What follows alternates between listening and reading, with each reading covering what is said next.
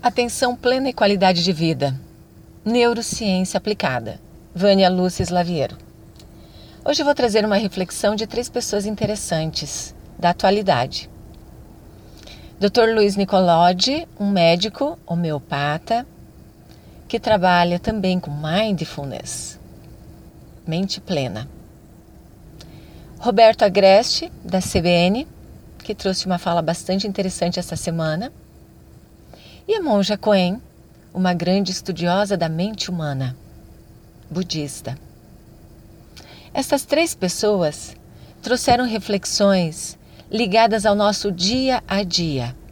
Como estou usando a minha atenção plena?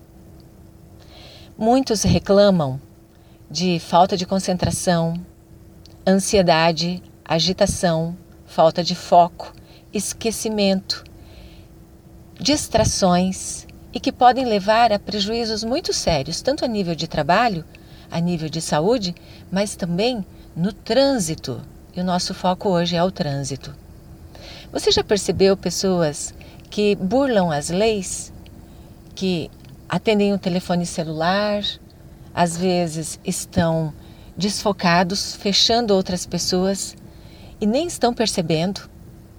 É conhecido um caso que foi comentado de um rapaz na moto que ele teve que, no trânsito, parar uma mulher e falar assim: é, por gentileza, a senhora não percebeu, mas a senhora me fechou três vezes porque a senhora estava no celular.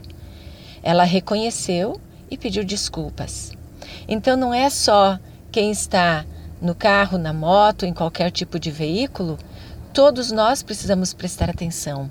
O problema muito sério é o motociclista que teima em atender o telefone celular. Primeiro, ele não usa cinto de segurança. Outra, como é que ele vai atender um celular dirigindo? O equilíbrio dele é muito precário.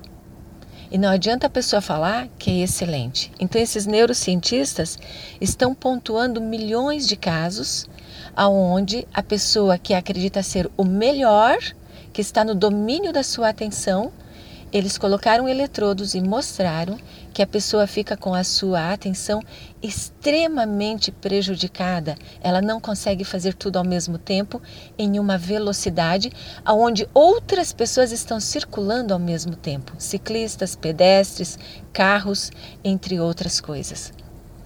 Então vale a pena essa reflexão. Será que eu estou realmente colocando a minha atenção plena em tudo que eu estou fazendo?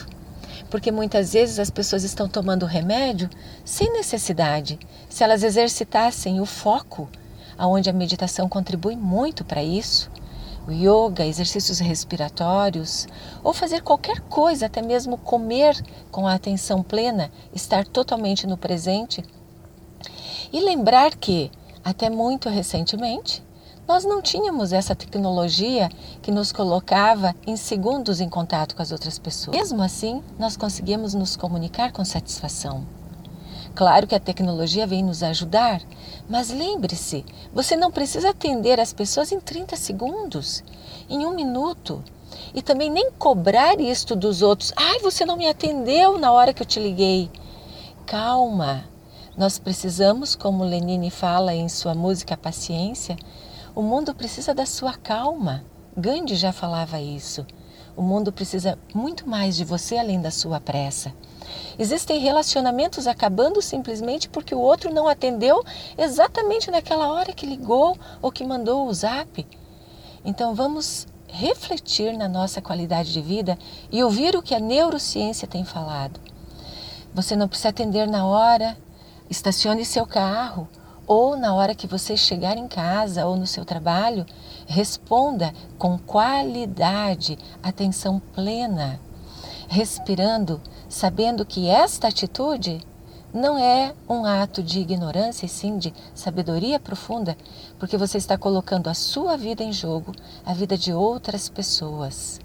Então, calma e paciência é um ato de profunda maestria se eu quero respeitar a vida humana, a minha e a do outro.